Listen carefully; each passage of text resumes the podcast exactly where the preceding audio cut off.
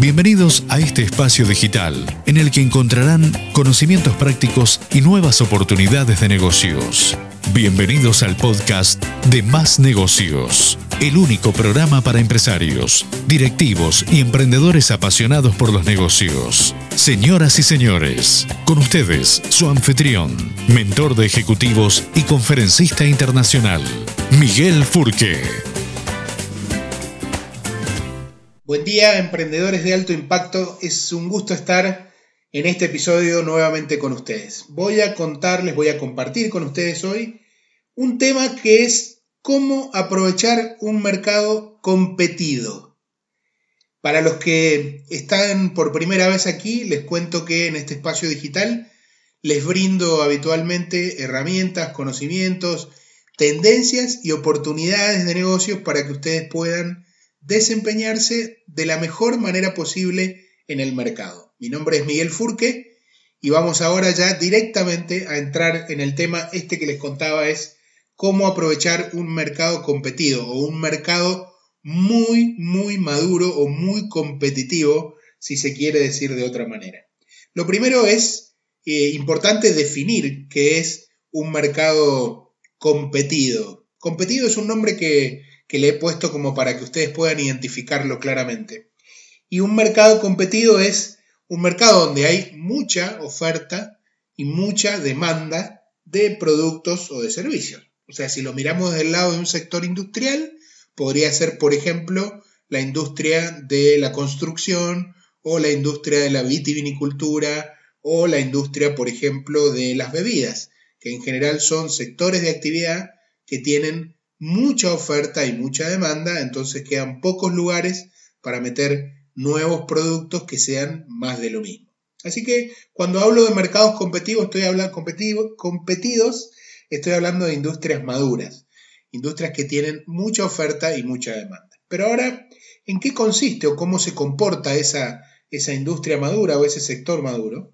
Y se comporta, por ejemplo, con una gran concentración de la oferta, o sea, hay pocas empresas que han concentrado un gran poder y que se aprovechan o que generan probablemente cerca del 80% de lo que ese mercado da en términos de, de facturación.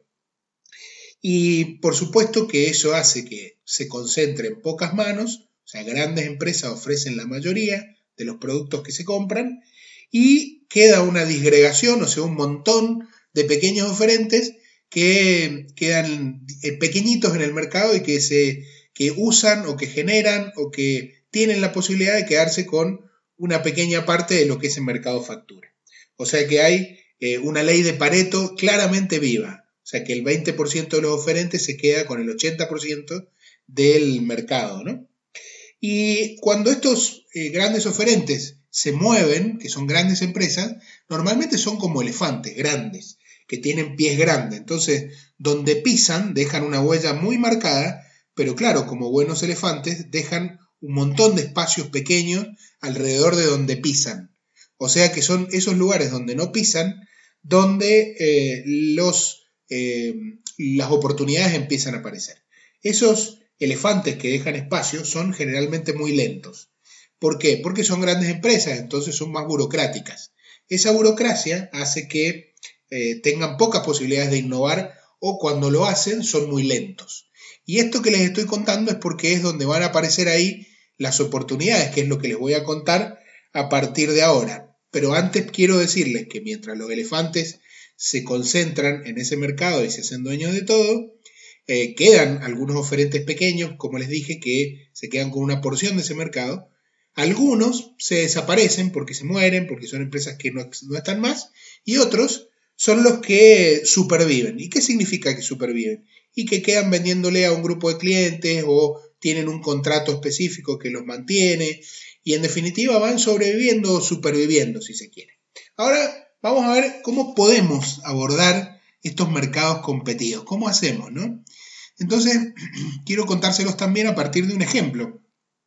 Un cliente a quien eh, ayer estaba compartiendo con él una mentoría, que me decía eh, que quería saber o valorar o tener una, eh, una opinión mía respecto de, una, de un producto que quería introducir al mercado. Ese producto era un pisco sour, una bebida, eh, una bebida de alcohólica, ¿no? Que en muchos países es muy consumida. En este caso, él lo planteaba para Chile, pero podría ser también en Perú, que también se consume bastante. Entonces, en el mundo de la industria de la bebida, eh, el mercado está muy concentrado. Hay grandes oferentes que tienen en las góndolas de supermercados un montón de piscos, pero industrializados. Él decía que quería hacer un pisco sour casero de una calidad superior, muy extrema, con un sabor especial, pero venderlo en la cadena de retail. Entonces, yo le decía que era muy difícil porque en un mercado tan competido como es el retail y el supermercadismo,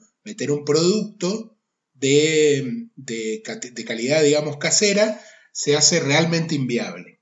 Entonces, le decía, hay una posibilidad que es, mientras estos elefantes grandes, que son los fabricantes de bebida, dejan estos nichos, que son, por ejemplo, la gente que quiere consumir un pisco sour de altísimo sabor, muy segmentado, con un paladar casi como para un sommelier de, de pisco sour, esa gente queda sin que el mercado lo atienda, porque cuando uno lo va a buscar a la góndola, ese tipo de producto tan de elite, tan boutique, tan pequeño, no existe.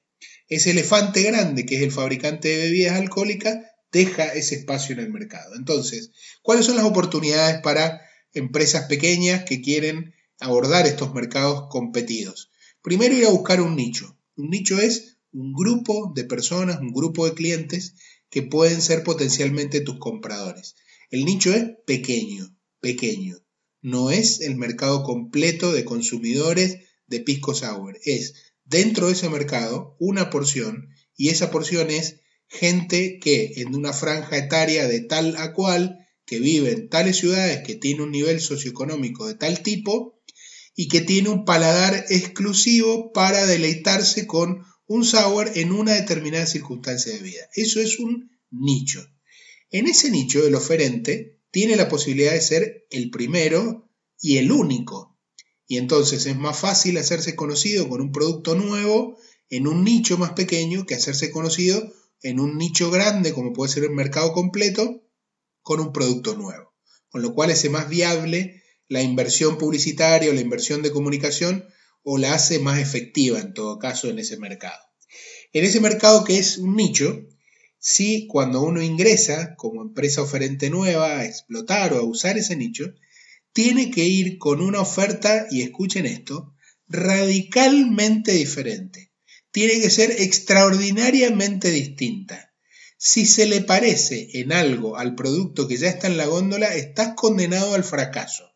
Y cuando digo radicalmente diferente, es radicalmente diferente en, por lo menos, el producto, o sea, la concepción del producto o el servicio, por lo menos en la forma en que comunicas eso o la ofensiva comunicacional que tenés, por lo menos en el modelo de negocio, en la manera en que cobras ese producto, que tiene que ser diferente, en la manera que el cliente vive la experiencia para comprar y consumir el producto y en la manera en que eh, el servicio que tiene ese producto también es distintivo. En estas cinco o seis aspectos por lo menos tiene que ser radicalmente diferente. O sea que estamos hablando de que para entrar a ese nicho, adueñarte de ese nicho, tenés que hacer un trabajo de innovación grande, bien grande. Y esto no lo pongo en términos de dificultad, al contrario, lo pongo en términos de oportunidad. ¿Por qué? Porque mientras uno hace este trabajo, va a tener un monopolio de ese, o va a utilizar eh, o, beneficiarse con el monopolio de ese, de ese mercado. Por ejemplo, en el del pisco sour eh, casero, se va a beneficiar durante mucho tiempo. ¿Cuánto tiempo dura un monopolio temporal? Y normalmente dura eh, entre uno, con, con suerte, dos años.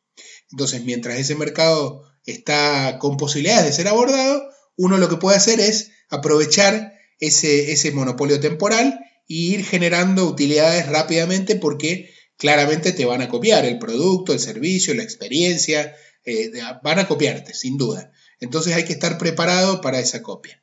Y ese monopolio temporal te va a dar la posibilidad de que con este producto de un altísimo valor agregado percibido por el cliente y pagado por el cliente, porque si lo percibe pero no lo paga, no sirve lo que estamos haciendo. Pero en este mercado de nicho, con un producto de altísimo valor agregado, el precio también va a acompañar ese alto valor agregado. O sea que con estas características tenés la posibilidad de facturar mucho más que en una migaja de un nicho maduro con un producto que compite con los grandes oferentes. Así que la intención de, trabajar en el nicho es justamente esta, la de poder generar mucho valor y un precio elevado para que el cliente esté dispuesto a pagarlo por una gran experiencia, bien contada como una gran historia y en definitiva gozar de ese, de ese monopolio temporal durante uno o dos años. Y acá les voy a dar un secreto para los que se han quedado hasta el final de esto. ¿Cómo uno cuida que no te copien? Y la forma es sencilla. Si yo tengo un producto que estoy analizando que va a tener, supongamos, el pisco sour, va a tener eh, un sabor especial, la primera, el primer lanzamiento del producto al mercado va a tener un determinado eh, maridaje, o sea, va a ser un producto con, por ejemplo, un solo sabor para quien lo compre. Pero entonces largo el producto a mercado, lo tengo en comercialización durante ese primer año, por ejemplo, cuando el, competidor tuyo empieza a copiar el producto y empieza a meterlo en el mercado o intentar meterlo en el mercado, o te enterás que va a largar el primer producto al mercado en los próximos días, uno hace el lanzamiento del segundo producto y el segundo producto ya es un producto con un maridaje superior, con otro sabor, con otro color, con otra forma de comunicarlo, con otro packaging, con otro con otra experiencia de consumo o cualquiera o todas estas características juntas. Entonces, tu competidor sale a competir con un producto que para uno ya está agotado. O sea, para uno como oferente del producto del primero. de manera tal que la versión 2 del producto o del servicio, ya sea un, servicio en ese caso, es una versión que uno mismo agotó. Con lo cual, cuando estas empresas de nicho buscan ganarse un espacio en un mercado competido, tienen que pensar en el lanzamiento de entrada o trabajar en dos productos. Lanzan uno primero y el otro durante el periodo en el cual se empiezan a enterar de que hay otro que lo está por hacer. Entonces no agotan su capacidad de innovación toda en la primera instancia, sino que lo van grajeando o dosificando en el mercado. Bueno, muchas gracias por haber compartido conmigo este momento. Como siempre les cuento, yo soy Miguel Furque, para quienes quieren que los ayude a poder eh, encontrar estas soluciones para ingresar sus productos al mercado. Trabajo como mentor de ejecutivos y emprendedores, con lo cual ingresan a miguelfurque.com, se registran, piden una prementoría sin cargo y, si viene sin cargo tiene mucho valor para, para trabajar conmigo de manera presencial, perdón, online y los ayudo a impulsar, a propulsar su propio negocio. Así que si les interesa, miguelfurque.com y si no, me, me, siguen en las redes sociales a través de mi nombre, van a encontrarme en todas y en cada una de ellas.